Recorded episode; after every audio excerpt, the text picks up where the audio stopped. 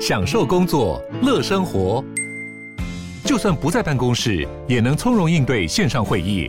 HP Dragonfly 透过专业的 HP Presence 设计，内建降噪及会议快速键，搭配清晰的 Bang & Olufsen 音效，增强音讯及视讯功能。HP Dragonfly 顶级商务笔电，采用 Windows 11专业版，让您在会议中享有最佳的视觉和听觉品质。迎收听远见 On Air，既国际更在地，财经大小事每周轻松聊。欢迎收听远见 On Air，各位听众朋友，大家好，我是远见总编辑李建熙。今天的远见 On Air 真的是非常的荣幸哦，我们邀请到 Podcast 界的一个女王级的人物哈，小鹿，小鹿你好，总编辑你好，总编辑太客气了，各位在收听远见 On Air 的听众朋友，大家好，我是小鹿，很开心有这个机会可以跟大家一起分享一下最近的新鲜事。哇，小鹿目前哈是下班经济学以及癌系梦想家，还有就是说，如果你有在听 Clubhouse 的话，我相信你一定听过全球串联早安新闻。那我们知道说，小鹿其实在英文的节目上、英文的新闻上，他琢磨非常多。而且，其实他做新闻跟我这个时代我们做新闻不太一样哦。我们那时候的新闻的诠释方法就是说，我们拥有非常大的一个主导权，记者想要说什么，你们就得听什么。可是小鹿用的一个方式不一样，他会去串联，就是要串联全球各地不同听众的一个观点，大家集结起来，才有一个多元的观点。非常的符合现在一个多元的时代以及多元的价值的世界观哈，小鹿先跟我们谈谈，就是说嘛，当初怎么会有这个起心动念，还有跟你以前在学校学的哈，到底有什么很大不一样？总编辑真的太客气了，我觉得全球串联早安新闻对我来说是一个大家一起长大的过程。我不会说这个节目其实是属于主持人的，因为说真的，我觉得这个节目好像是大家一起。好像一个村庄养一个小孩，然后把这个小孩一起养好。一刚开始呢，其实是因为这个新的从美国红来亚洲的 App 叫 Clubhouse。那因为其实我的工作的重心就是这边会试试看什么科技的新玩意，然后那边去看看啊这个新网站啊，去玩玩看。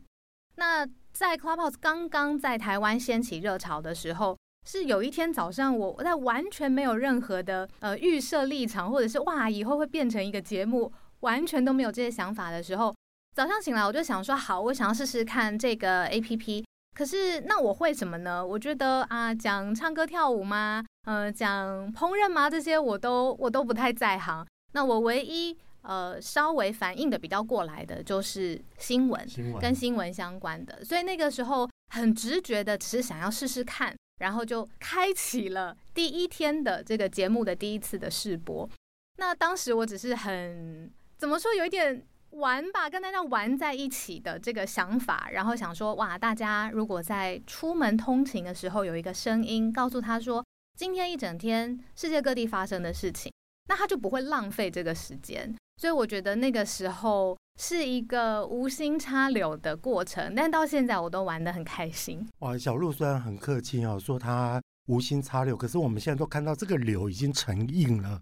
在全球各地拥有非常多的一个粉丝，但我觉得小鹿哈，就听过你的一个节目之后，我觉得他最大的特色就是说，以前都是主持人就哇一直在分享新闻内容，而且告诉人家说新闻内容哪些是最重要的。但是你会开放让大家来分享大家所知道的新闻内容，而且你几乎也都会问大家说，你为什么要分享这个新闻内容呢？你为什么要分享这则新闻呢？就是哈，我会想要问小鹿，就是说，为什么你你的观点当中，你会觉得说，哎，新闻不是一个单向的给予，而是一个应该是双向的互动。嗯，这个到底为什么有这么重要呢？哎，我很谢谢总编辑问我这个问题，我才有机会来思考说，这对我来讲其实是一个反射性的，好像存在我的 DNA 里面的一个事情。就是虽然我不是网络原生的世代，我觉得网络原生应该是两千年以后出生的小孩子。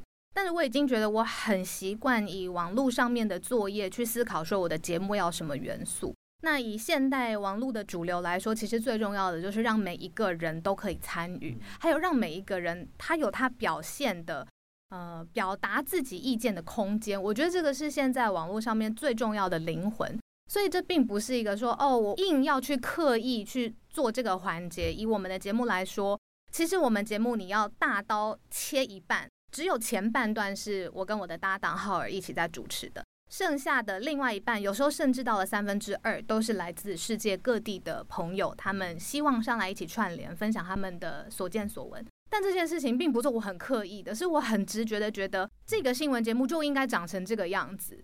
它就是应该把这个舞台打开，让更多的人进来。因为说实话，优秀的新闻前辈这么多，不论是各种类型的媒体，可是新的节目可以做到什么一件事情是很有灵魂的呢？我觉得这个功课应该不是在主持人 魅力有限，可是魅力无限的是群众，是在听的人，是在各个生活角落生活的人。那我就觉得可以把舞台打开。是我作为一个主持人最重要的工作。哇，小鹿真的是哈，呃，颠覆了我们以前对于新闻还有新闻主播的一个印象。那当然，小鹿拥有这样的一个魅力，可是我觉得他最了不起的就是说，哎，他还可以借由分享哈，去去形塑观点，不只是去收集观点，还可以形塑观点。可是小鹿，我们做过新闻就知道，尤其以前在新闻还很单向给予的时候，其实新闻圈的人或者说。呃，新闻的写手都很好控制新闻，可是现在哈，因为呃网友的意见也好，或者是说包括读者的一个回馈也好，都越来越透明。尤其现在这个假新闻泛滥的时候，这个开放平台，其实我觉得说来简单，但是真的是一个非常不容易的事情。你如何去 handle？就是说哈，在整个你在在让大家串联的一个过程当中哈。不会遭惊，就是不会 不会让大家变调哦。我觉得这个真的很重要哎。总编辑果真是拥有非常多实务的经验，第一线的经验都在、嗯、呃总编辑设计的问题里头。嗯，我觉得如果以简单最大方向来回答这个问题的话，是我觉得可以信任群众哎。我一个人的判断力很有限，那很开心我有一个搭档，但就算是我们两个人的脑袋相加，也不会。超过就是说，这个群众是可以判断说上来的人是不是糟金，是不是这样子念？对，他如果讲的是糟金的，很多人就会呃，我们特地设立了社团的平台，或者是现在 Podcast 有一些互动的机制。那我们两位主持人的呃私讯全部都是保持公开的，所有的人想要回馈意见啊、呃，你都可以。那我们收到意见之后，及时的在节目上面来说，诶，你虽然这样子说，可是有另外一些人的观点是怎么样？而不仅是邀请大家上来，同时是开放大家用各种的方式参与我们。那我很明显的可以感觉到，你如果信任这个群众的话，自然就会有一个去无存菁的过程，并不是我们没有遭遇到 糟经的状况，但 是都会有真正是，比如说他有数据或有逻辑，高手在民间嘛，接下来就会有一个人上来说。糟心，糟心，真正的是怎样怎样怎样，会有正义使者出来讨伐就对了。对，是是是，可是可是我觉得小路说的很轻松啊，但但我觉得啦，以前我们这一代的一个说新闻的人也好，或者说写新闻的人也好，我们总是觉得说我们拥有权威嘛，因为这样大家才会信任我们所写的一个东西。可是我觉得你真的很了不起，很难的，就是说在你那个平台当中哈。应该是常常有人会去挑战你的权威，或者是说你在讲的东西，他们会觉得说：“哎，不对哦，小鹿，好像我看到的世界跟我想象中的世界不太一样哦。”碰到这个问题，你要怎么解啊？嗯，而而且就是说，你会不会举个例子，有曾经碰过多糟经，还有还有多 多多令人觉得难以招架的，有没有？嗯，我觉得这个跟角色的设定很有关系。如果别人想要挑战你，那前提是。我如果说我自己是很刚强的，一定不会出错的，呃，我是什么都知道的，那这个铁定是会有人说不是，因为人不会是完美的嘛。可是从一开始在这个节目上面，我跟我的伙伴的设定就是，我们是听你想要听你说，我们想跟你学，我们想要听你。你如果在缅甸生活，你如果在伦敦生活，今天我们有波兰的人，就今天早上跟我们一起来分享现在波兰的疫情。我们不是专家，也不是当地的人。我想要跟你学，我想要跟你学都来不及了，就不太会有人是用这种挑战的角度跟我们。反而他们会挑战的是什么？是现在在市面上面流传的假新闻。我举个例子跟总编辑分享：是前一阵子疫苗或者疫情非常紧张的时候，打疫苗会有的副作用，或者是人会出现的不良的反应，让很多人产生恐慌。那当时就有很多很多稍微听起来会让人紧张的，或不相信疫苗。那自然而然，我们的听众朋友里面有医师，他的职责跟他你知道天命的养成，就是他想要去抚慰大众紧张的心态，并且传递正确的知识。他就是无酬诶，无酬劳，每一天都在房间里面。他只要有时间，他就会想要让大家知道，其实真正的临床的数据是怎么样，科学界是怎么看这样子的事情。那好，日本怎么做？英国怎么做？台湾可不可以稍微安心一些些？所以比较不像是挑战我们，而是挑战说好，如果呃市面上面有一些些哦以假乱真的或很有点灰色的东西，这些专业人士是很愿意贡献他们的知识。那我觉得这是这个节目我到现在都很感恩的地方。哇，任小璐真的非常的谦卑哈，而且我觉得他的一个一个观点跟包括就是说他摆出来的一个姿态，我真的连我都不敢说我自己是老前辈了，因为大概我们也做不到这一点。就是说，以前我们学新闻总是觉得就是说，一新闻是第四权，新闻是霸权，新闻工作者拥有非常多人家没有的一个。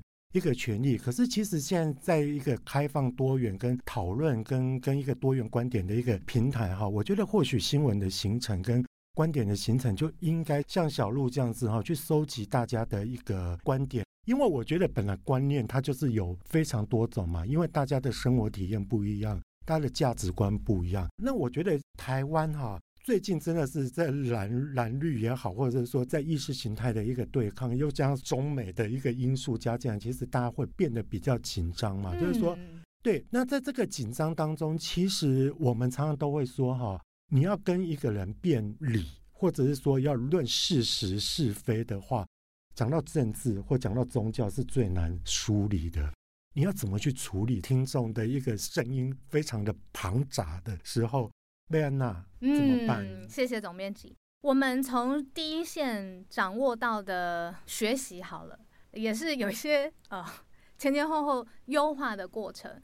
我就觉得我们不应该是处理的人，因为每一个人的意见其实都应该要同等重要。但是我们会设下一些基本的原则，例如说，你不要涉及人身的攻击。我觉得现在台湾所有的人民的素质其实都是很好的。你想要发表意见没有问题，但是我们有身为比如说社团的管理员或者是节目的主持人最基本的，比如说不要谩骂，不要呃攻击个人的隐私。现在很多网络上面好像一言不合就祖宗八代都问候一下哦，这种最基本的呃条件我们设好之后，我们就还是跟刚才的想法一样，我们觉得就把这个话语权还有把这个发声的权利还给大家。那想要在社团上面。发言的人，你们都是自由的，就是最基本的这个底线不要跨越之后，你是蓝是绿，最大的集合点就是你们都是这个节目的听众，都是我的朋友，所以我并不会要去处理它，毕竟处理也不是我们的，的我不是警察 之类的，对之类的之类的，对，是难怪小鹿的节目会那么受人喜欢啊，因为从他刚刚的一个论述当中就可以知道他非常的尊重每一位 audience。可是小鹿，我必须想要是问你一个问题，就以前我们早期在做新闻哈，其实做国际新闻是非常辛苦的，因为台湾人没有那么重视国际新闻嘛，那也没有那么去想要了解国外发生的一个事情。你觉得疫情过后哈，其实我听过有一种论述，就是说疫情过后，因为可能我们防疫防得还不错啦，啊又这样说哈。最近台积电让我们觉得蛮骄傲的啦，真的。对啊，然后这些哈种种就是说，对于台湾的一个民主自尊心有上来，嗯、所以说让大家会觉得说，哎，我们好像现在从国际的视角来看台湾的话，好像台湾有比较值得骄傲的地方。嗯、你觉得是不是这样的一个原因，有去影响到台湾的听众朋友对于国际新闻的一个热衷度？嗯、你你有没有发觉有这样的一个现象啊？还是有其他的原因刺激国际新闻的受重视的程度？嗯，我觉得绝对是有的。在疫情之后，尤其是这一阵子，真的是大家对于国际新闻的关注啊、讨论都是明显的上升。可是，是不是真的完全是疫情？我觉得未必。我觉得在我之前有非常非常多优秀的媒体人在试着用不同的角度来说国际上面的故事。嗯那我觉得我们学习到，作为后辈，我们学习到一个很重要的事情是，你如果单讲国际的资讯，好，比如说，呃，波兰 今天的这个防疫状况是怎么样，大家听了就会过去了。可是你如果讲的是波兰跟台湾的连接，你知道现在有多少台商在波兰，或者有多少台湾的学生在波兰念书吗？你如果强调的是这个连接，或者是在波兰当地，你看到一个台湾人在那边生活，你自然就会对这个土地、这个陌生的地方有一个想象。台湾人就是很可爱，很喜欢台湾，喜欢台湾人。所以你如果强调的是这个国际事件或这个国际人物跟台湾的连结，那我就觉得这个才是国际报道的重心。那我觉得我们是站在巨人的肩膀上了。我说真的，因为我自己跨了两个工作的领域，我是电视媒体出身的，那我现在在网络上面做新媒体的内容。那我很明显的知道，在两个领域，在我跟 Heart 之前，都有非常非常多优秀的工作者，他们给我们一个很好的舞台。其实就是现在是一个全球化的一个时代，然后我们台湾大家对于国际新闻的一个需求度以及接受度也会变得越来越高了。你可不可以告诉我们，就是说现在的年轻学子也好，或者说哈还没有加入国际新闻这个领域的听众朋友们哈？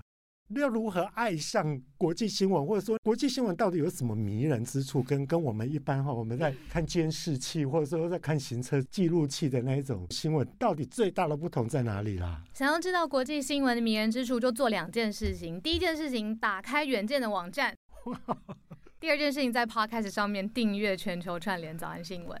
好，为什么这么说呢？是因为我觉得我们都是在用自己擅长的呃文字也好，声音也好，影像也好。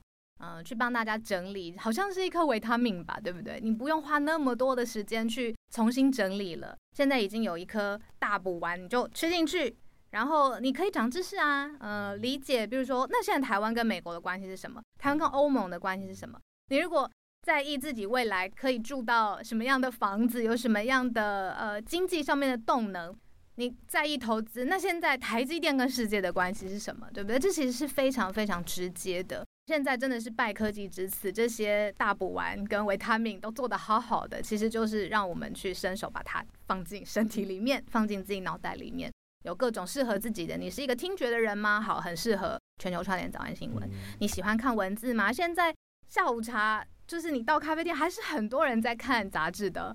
总编。哦，真的、啊，真的，真的，真的，哇！你给我信心，要不然我本来我本来开始要找工作了。没有，没有，没有，可以选择适合自己的媒介。那最主要的就是，因为现在台湾真的状况也跟比如说十年之前很很不一样了。世界各地在讨论台湾的声音也多了很多。那以后的台湾会变成什么样子，其实是看我们现在在做什么，关心什么事情嘛。所以，如果也希望大家都会觉得说这次。防疫模范生，台湾做得很好。那其他领域，台湾也可不可以是不是模范生呢？那就看我们现在怎么样养足我们自己的知识，然后或者是跟世界交朋友啊，轻松一点，理解一下各地的文化。你知道，比如说德国特殊节日是什么吗？呃，泰国为什么有这么多宗教的习俗呢？它代表什么意思？其实这一些都是。啊、呃，国际新闻的精髓哇！因为小路哈，他自己本身的一个学士的一个养成，跟他的经历哈，我觉得是非常特别的一个阅历哈。这个就会不禁让我想要问一下小路，就是说我是帮很多哈青年学子有心要加入新闻工作的的人来问这个问题哈。真的，现在年轻人就像我最近 interview 很多人跟我讲说，尤其年轻的实习生都会说，哎，我想要到新媒体去，哎。到底要到传统纸媒，还是到传统的电视媒体比较好，还是新媒体？我觉得我自己没有资格回答这个问题啦，因为我都还是一个在比较老传统媒体。小妹真的太客气，真的。然后小路，你觉得呢？就是说哈，你会怎么样给我们社会新鲜人哈，尤其对于新闻工作有兴趣的社会新鲜人，你？你的建议会是什么？转行吧，快太苦了，太苦了。如果真的想要进新闻圈领域的话，第一个建议就是，嗯、呃，想想看有没有其他自己喜欢的啊，因为这个时代变动太快了，嗯、可能有很多新的作业的方法。但是如果真的是很对新闻或者是呃资讯好了，做内容很有兴趣的话，我觉得它最核心的、最最最核心的一个能力，应该是反应的敏捷度。这个有很多构成，比如说你看到一个新的技术，你可不可以愿意试试看？你有这个勇气去试试看？你反应到了，觉得说哦，看到了这个新的东西，我愿意试，错了也没关系。好，这个是一个很重要的核心。或者是你今天学到了一个新的知识，诶，发现好像只学得很片面。我愿意去跟别人一起讨论，然后让我这个知识完整一点。它的核心都是你勇气去尝试，然后去反应，然后让它越来越好。那我觉得你有这个能力，你自己就是电视台，你自己一个人就是电视台，你自己就是一本杂志，你自己就可以有自己的 podcast 节目，已经是了嘛，对不对？那。同样的这一套，你如果还是对于，比如说这些养育我们的电视媒体或者是纸本杂志很有兴趣的话，同一套也是可以在这样子的工作岗位上面发挥很大的价值。组织它有组织的优势，呃，有非常好的系统，有很多的资源。那其实它的核心就是勇于试错，然后再来就是你的反应要不断不断的优化。那我觉得有了这个之后。你想要去哪里？这个天地是你的，因为没有人知道下一个世代的新闻长什么样子，对吧？我跟小鹿真的没有套过哦，可是小鹿讲的真的跟我心里想的真的一模一样。我每次都有人在问我说：“哎，总编辑，我们将来哈，我的儿子、我的女儿将来要加入新闻行业，你的看法如何？”我说：“我听着要加入哦，对，要 加入，加入了，加入。我觉得其实跟加入也是，是你不觉得我们也是加入，然后而且还离不了婚。”完全没办法，是。然后我觉得小鹿刚刚讲到有一个重点，我都会告诉有心要加入新闻工作媒体的人哈，我都会说哈，如果你们要赚大钱，要领很高额的 bonus，你千万不要选择这个行业，因为这个行业其实真的是一个非常辛苦的一个行业。可是这个行业它有一个迷人之处，就是说我们可以接触到别人接触不了的人，我们有办法像小鹿一样，可以去聆听世界各地大家的。第一手的声音都在我们这里。可是小鹿有一个观点，我真的觉得非常棒，而且值得非常多的一个青年学子好好的去思考哈。其实小鹿刚才讲的一个观念，就是说你真的莫忘初衷。如果说你是对于内容或者说对于知识有一些热忱，而且你想要传递出去的话，它不在于界面是什么。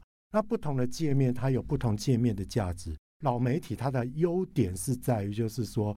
哦，它毕竟它有一个权威感，那毕竟它有一个 group 在帮你做操作，所以你可以比较 focus 聚焦在某一个工作上面。可是新媒体它有新媒体很很迷人的地方，就是在就是说哇，你即时互动，你的视角就是跟老媒体会不太一样啊。所以你只要对新闻内容有热忱，无论你站在哪一个平台，世界都是属于你的，就跟小鹿一样。世界拥有小鹿，小鹿也拥有了全世界哈，而且小鹿也带我们看到全世界哈。哇，我们今天真的非常谢谢小鹿带给我们不同的世界观跟不同的进步观点哈。就像小鹿所讲的，如果要获取这些进步观念的话，真的除了要看《远见》杂志，要收听《远见 On Air》之外，千万别忘了哈，一定要按时收听小鹿的全球串联早安新闻哦。今天非常谢谢小鹿，谢谢总编辑给我机会跟大家聊一聊。